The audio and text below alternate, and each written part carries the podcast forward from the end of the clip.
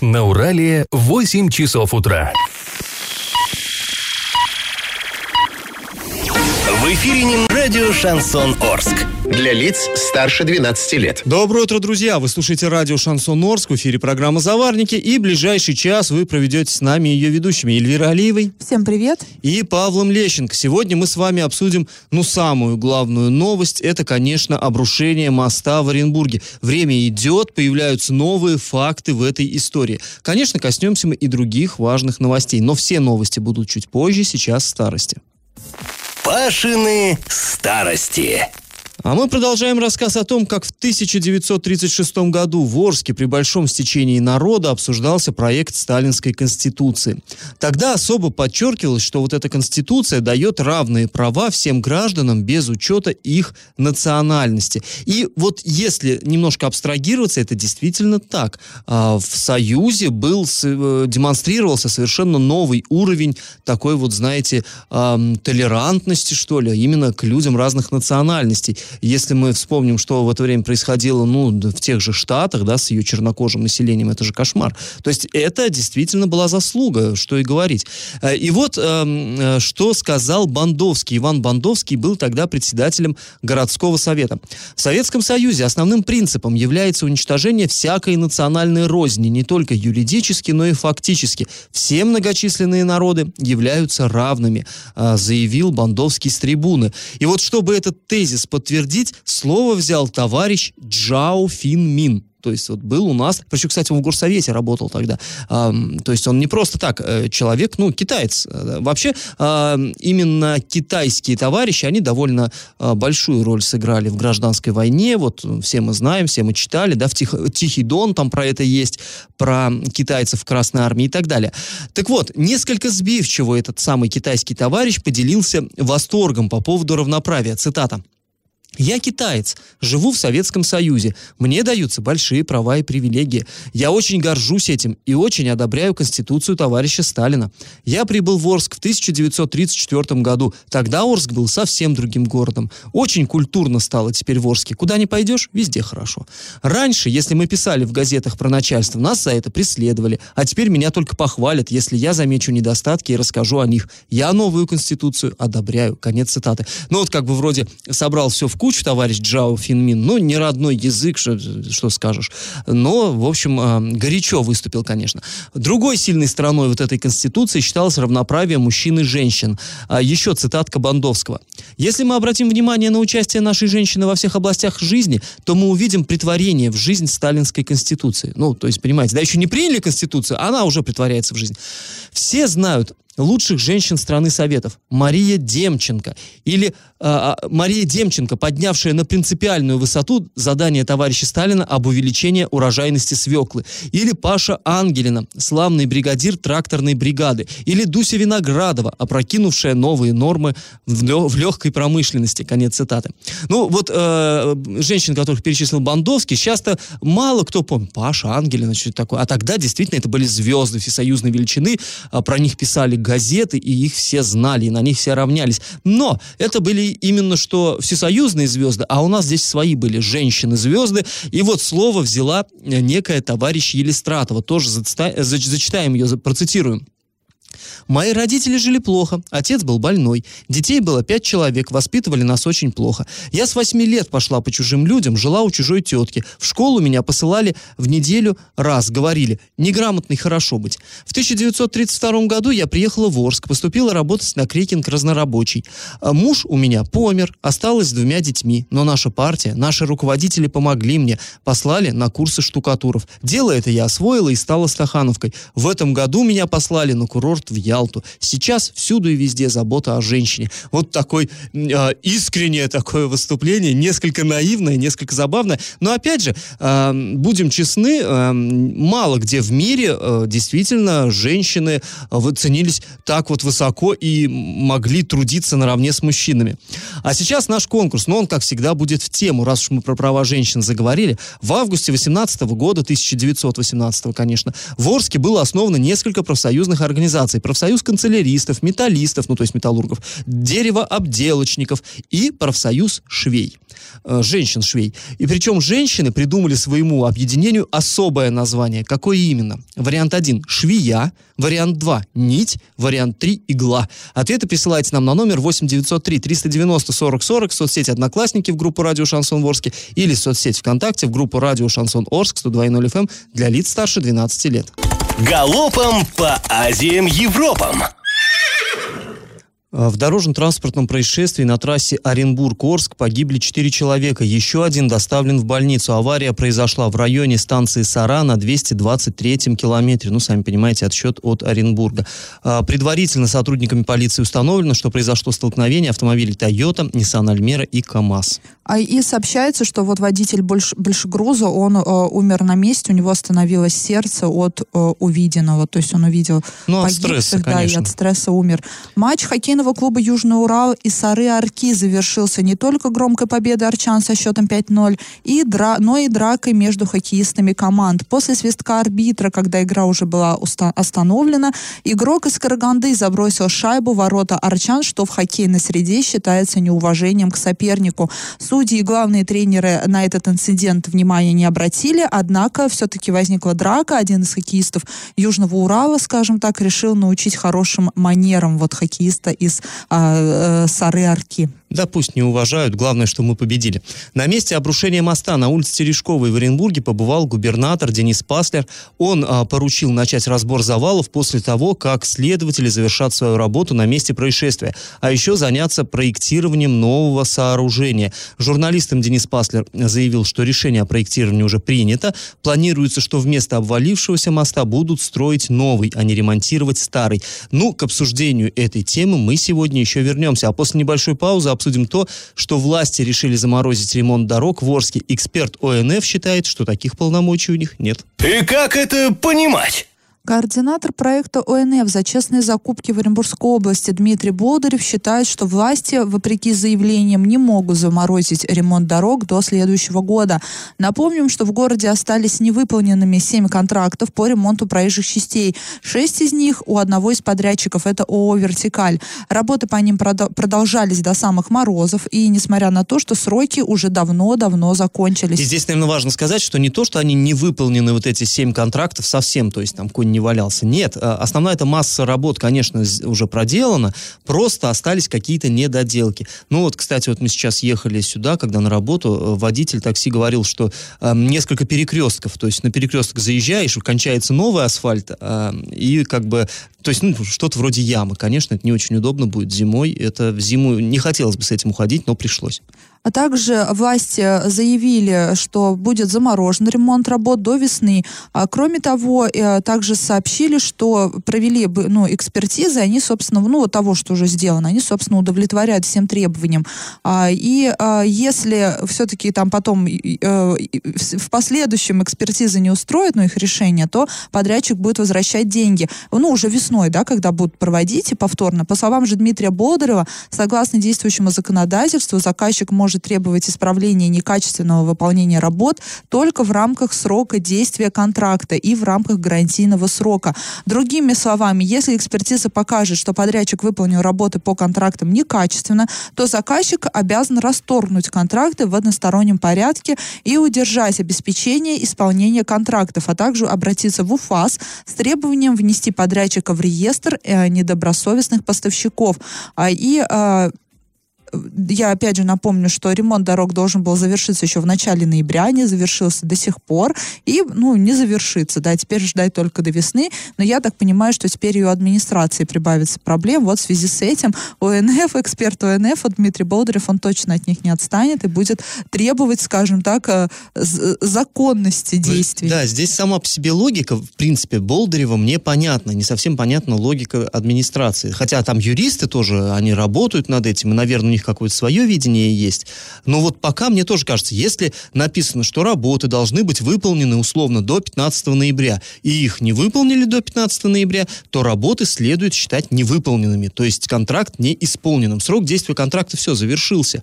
И как бы возвращаться к этим работам там э, в апреле или в мае, это как-то уже довольно странно. Вот именно с, э, то есть вообще по уму, наверное, ну, друг, другого-то и выхода и нету. Но как это юридически будут проводить, мне тоже, если честно, не совсем понятно. Но если уже, э, уже не выполнили, значит, надо, Уже наверное, нарушили расторгать. да. условия контракта, да. То есть в условиях контракта же не только оговаривается, что толщина быть такого-то слоя, там, асфаль... э, толщина слоя та- такой-то, толщ... э, там, э, столько-то сантиметров, качество смеси такое-то, такое-то, но и сроки оговариваются. Ну, нарушены сроки, что теперь уже. Э, И как, как они будут выходить из этой ситуации, в общем-то, мне тоже очень интересно. А ну, мы направим сегодня запрос в администрацию города Орска, чтобы узнать вторую точку зрения. Об ответе уже поговорим дополнительно. А сразу после небольшой паузы мы расскажем вам о том, кто же выполнял ремонт рухнувшего Оренбургского моста. История запутанная, но интересная. Я в теме. Ну и мы снова о э, про мост будем говорить, который рухнул в Оренбурге. Понятно, что это ЧП всероссийского масштаба. Сейчас вся страна смотрит э, очень пристально, что же там произошло и что продолжает происходить. И э, поступают новые факты, новые, кстати, видео. Многие из вас, наверное, видели уже в интернете ролик. Э, человек снимал на регистратор как он подъезжает снизу к этому мосту, то есть он хотел проскочить внизу, проехать под ним, что совершенно не запрещено, и а, вот этот мост обрушился буквально, может быть, в паре метров от капота. Просто вот эта громадная бетонная глыба, махина упала, и э, вот, ну, человек э, действительно в кольчуге родился в какой-то, потому что, ну, чуть он придави педаль газа, и этого человека бы не было. И, кстати говоря, вот которая под мостом, видно на, это, на этом ролике, а, под мостом, которая стояла, э, ну, как там, э, там кто, Приора, Калина, я точно не помню, с аварийкой, она, э, дело в том, что мост не рухнул сразу весь, а он как бы на бок завалился. И вот он таким шалашиком встал над этой машиной. То есть, если бы он чуть накренился, опять-таки, там, ну, э, как наша одна коллега оренбургская написала, мне понравилось ее высказывание, написала у себя в соцсети, эм, в, это- в этим вечером э, в небе над Оренбургом дежурило рекордное количество ангелов-хранителей. Это вот действительно так. Просто каким-то невероятным чудом обошлось без человеческих жертв. Но, э, естественно, всех интересует, а почему это произошло? Что вообще случилось?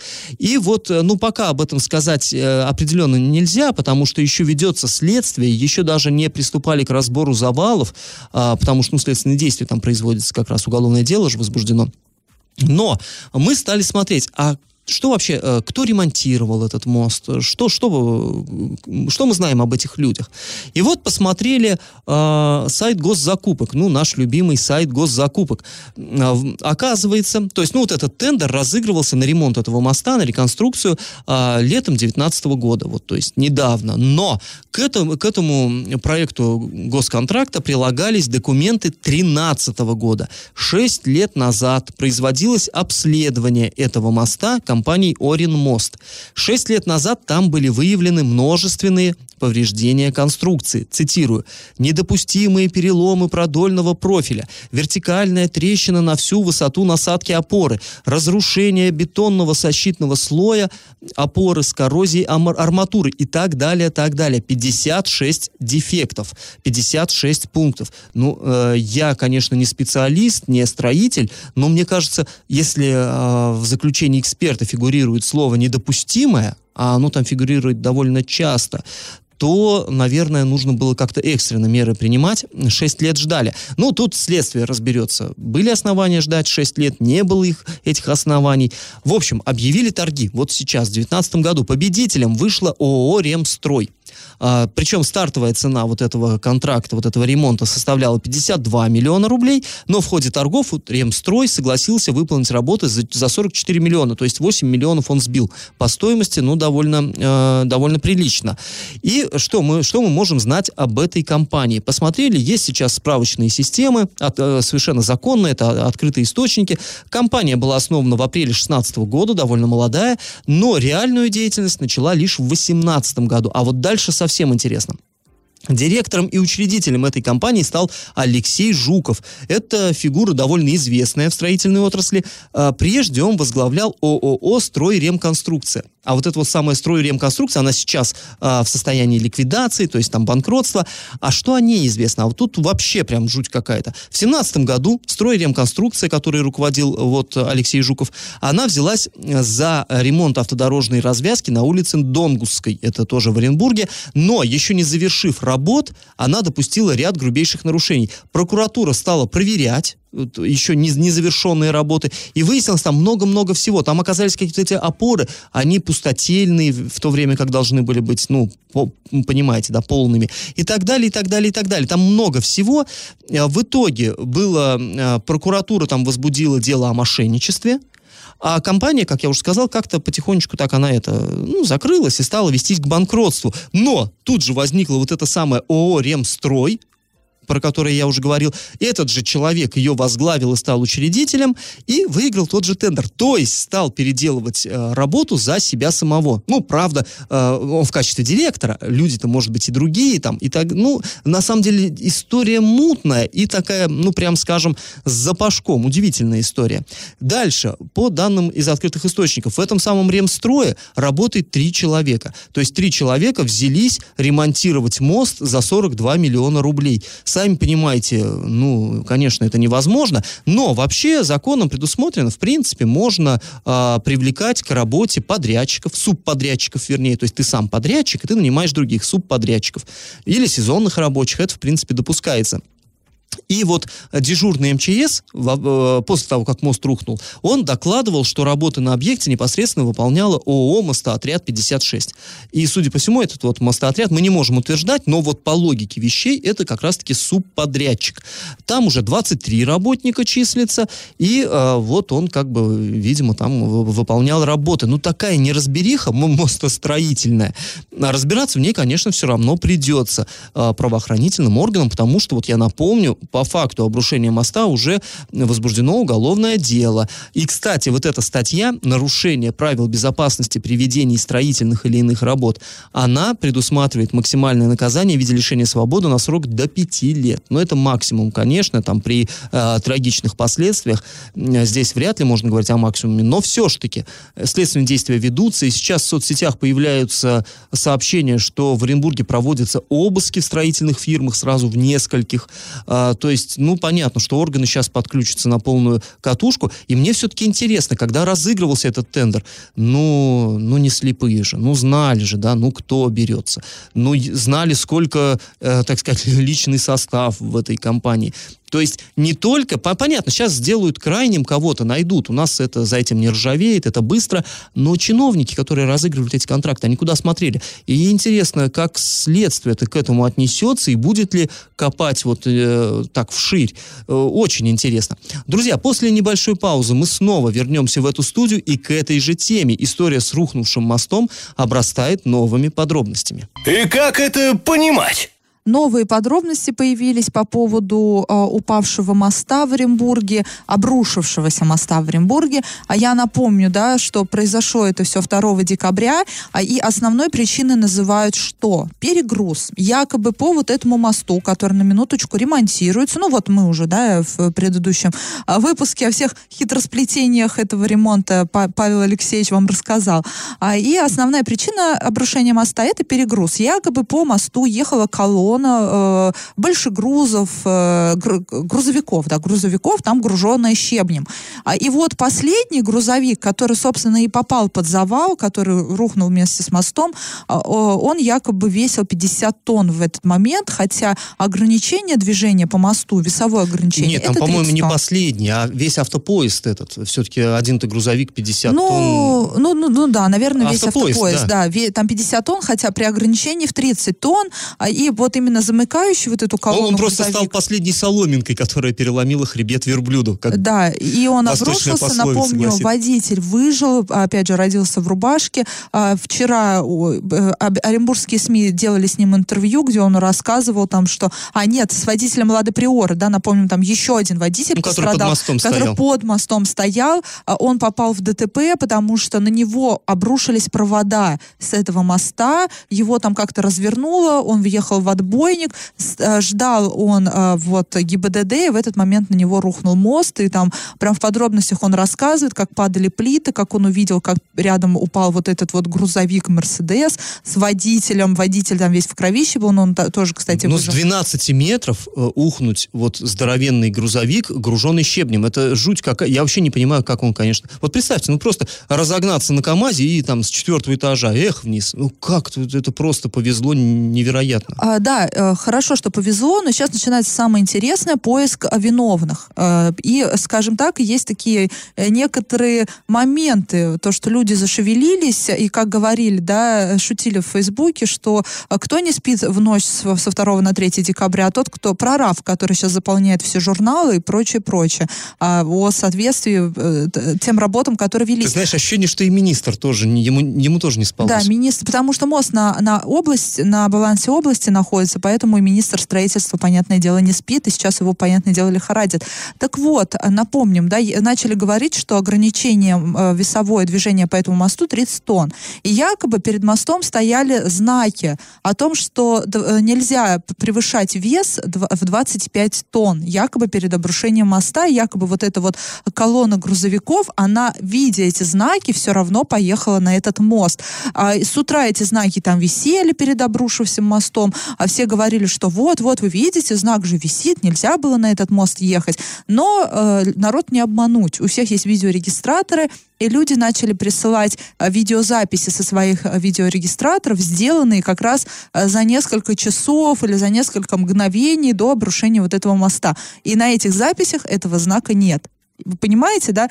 Перед обрушением моста знака о том, что нельзя Э, э, выш, э, нельзя, скажем так, превышать вес на этом мосту в 25 тонн, его там просто не было, он появился уже после. То есть какие-то ушлые люди а после вот этого происшествия, вот этого ЧП пошли и пове... нашли знак 25 тонн, пошли там и повесили. Интересно, кто это был? Ну и там интересно, что еще ночью, то есть вскоре после обрушения, туда прибыл вот Александр Полухин, это наш министр строительства, жилищного Нагородил там полнейшей ерунды. Да, он, ну, э, и сейчас э, вот этот ролик можно посмотреть, где он говорит про то, что фуры, это все фуры, фуры виноваты, фуры, и как-то вот так истерично вот это все. Ну, понятно, что первый, с кого спросит, это, конечно, он.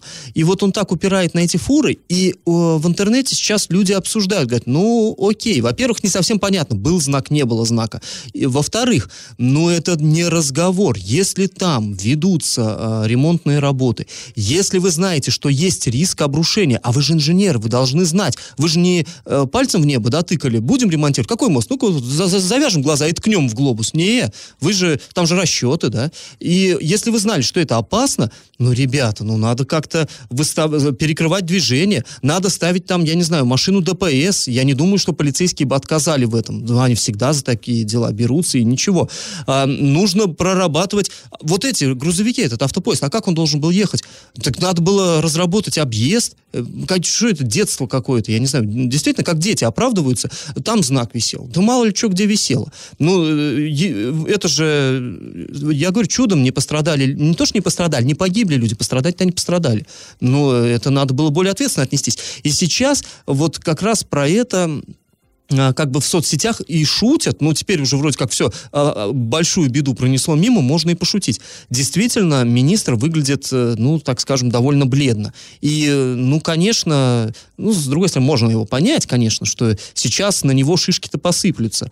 Ну, ну тут надо отвечать, он свой, конечно. Он не, не новенький на этом посту, он давно занимает свой пост. В любом случае он знал, как ремонтируется вот этот мост. Он наверняка знал, что за фирма ремонтирует этот мост, что за плечами у этой фирмы, какие-то там скрытые схемы. Он все это знал. И сейчас это вешает всех Понятное собак... дело, что сейчас его будут трясти Да, всех собак вешают вот на этого мужика, который сидел в замыкающем КАМАЗе, да, который так пережил там невероятное. Ну, это он виноват, он слишком тяжелой машиной полез. Ну, это несерьезно, не, не Полнейшее разгильдяйство, да. Я надеюсь, что общественный резонанс, скажем так, не даст найти невиновного козла отпущения и все-таки наказание понесут в том числе и чиновники. А после паузы мы вернемся в эту студию и поговорим о том, чем завершился судебный процесс по делу знаменитого Оренбургского атриума. Я в теме. На днях в арбитражном суде Оренбургской области прошло судебное заседание по делу так называемого атриума. Ну, все вы знаете, конечно, это а, та самая знаменитая яма в центре Оренбурга, а, которую когда-то раскопали, хотели делать там подземный торговый центр, но так ничего не сделали, осталась яма, и она, в общем, украшает, в кавычках, украшает областной центр уже а, много-много лет. Обнесена забором, вот в самом историческом центре, поперек Советской, конечно, все это вызывает раздражение и у жителей города Оренбурга, и у его гостей. И вот э, губернатор Денис Паслер, он объявил решительную войну вот этому всему, и долгострой знаменитый на Советской взялся разбирать. Правда, ну, пока там еще далеко до завершения работ, э, обещалось, что все это очень быстро будет, ну, явно там не, не, еще не пахнет концом работ, конечно. Вот, а и э, вот этот, этот атриум, то есть там э, возникли вопросы к его безопасности у комиссии антитеррористической, и э, Паслер распорядился подать в суд на собственника, на ответчика, это ООО «Западно-Абдулина», чтобы у них изъять вот этот, э, ну, как бы этот участок с этим объектом незавершенного строительства. И суд э, принял решение 26 ноября удовлетворить иск и расторгнуть договор аренды. То есть теперь э, земля вот эта если, ну, еще пока не вступило в законную силу решение, еще есть время там на обжалование у собственника. Если оно вступит в законную силу, это решение, то э, отойдет обратно этот участок земли городу Оренбургу, и там уже городские власти будут решать, что делать. То ли засыпать эту яму, то ли как-то ее там консервировать, что уж они сделают.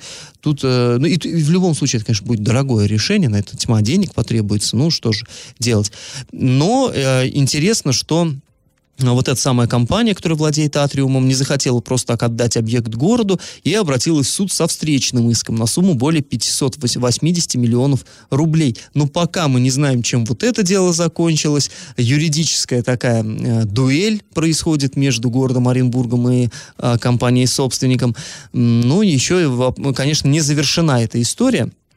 Но вообще, конечно, тоже возникает вопрос. Дело в том, что вот это Западно Абдулина, это не те люди, которые выкопали яму. Они просто на, какой, на каком-то этапе ее купили.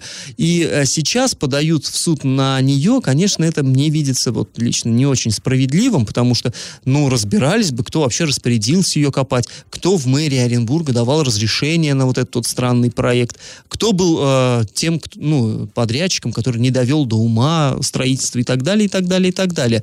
А а здесь э, как бы крайними оказались вот эти люди. Но, впрочем, правосудию видней, может быть, в суде какие-то были озвучены факты, которые вот э, и, и именно такое решение заставили сделать суд. Но в любом случае, вероятно, мы к этой теме еще будем э, возвращаться позднее. Друзья, после небольшой паузы мы снова вернемся в эту студию и обсудим очередную новость дна.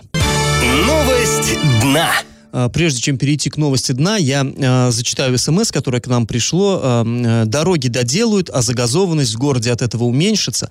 И мост нас не волнует, когда растет онкология. Может, вам запретили поднимать тему экологии? Задается вопросом какой-то наш анонимный слушатель.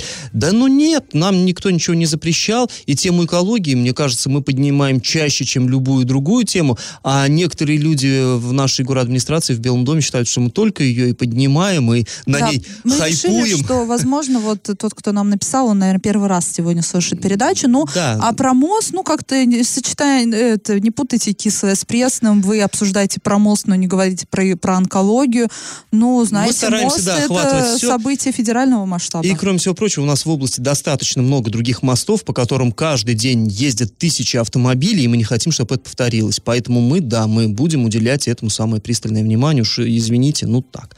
Ну и теперь, собственно, к новости дна. Советский районный суд рассмотрел дело об административном правонарушении в отношении арчанина, который совершил мер- мелкое хулиганство. Мужчина пришел в садик, чтобы забрать сына. Однако воспитатель не стала отдавать ребенку, ребенка отцу, поскольку отец находился в состоянии алкогольного опьянения. Ну, воспитатель, я думаю, совершенно прав был, если мужчину как качает, и есть опасность, что он не доберется с ребенком до дома, то, наверное, да, и не стоило отдавать. Но отец с этим не согласился, возмутился, стал пинать дверь ногами, стучать в нее кулаками и э, выражался при этом нецензурной бранью. Детишки вот все это дело слушали, смотрели посмотрели в окно. И дальше цитата из решения суда, из пресс-релиза суда, точнее, э, интересная. Суд пришел к выводу, что совершение э, данного правонарушения свидетельствует о низкой культуре нарушителя, его эгоизме, пренебрежении к интересам общества, других людей, игнорировании правил приличия и благопристойности. Конец цитаты. Ну, вот так интересно э, выражается Фемида. В качестве обстоятельств, которые смягчают э, ответственность, суд учел признание вины и наличие малолетнего ребенка у виновного. Штрафа. То есть все-таки он раскаялся в том, что натворил. Ну и хорошо, будем надеяться, что сделает выводы. В итоге Арчанину назначено наказание в виде штрафа в размере тысячи рублей. После небольшой паузы, друзья, мы снова вернемся в эту студию и подведем итоги конкурса, объявленного в начале нашей программы. Раздача лещей. Программа наша подошла к концу, время подводить итоги. Э, Вначале я вас спрашивал, как же в 918 году Орские швеи назвали свой городской профсоюз. Название у него было оригинальное, такое колкое, как раз э, в духе революционного времени. Правильный ответ сегодня три – игла. И победителем становится Светлана. Ну а мы с вами прощаемся. Этот час вы провели с Эльвирой Алиевой. И Павлом Лещенко. Пока, до завтра. Завариваем и расхлебываем в передаче «Заварники». Каждое буднее утро с 8 до 9.00 на радио «Шансон Орск». Для лиц старше 12 лет.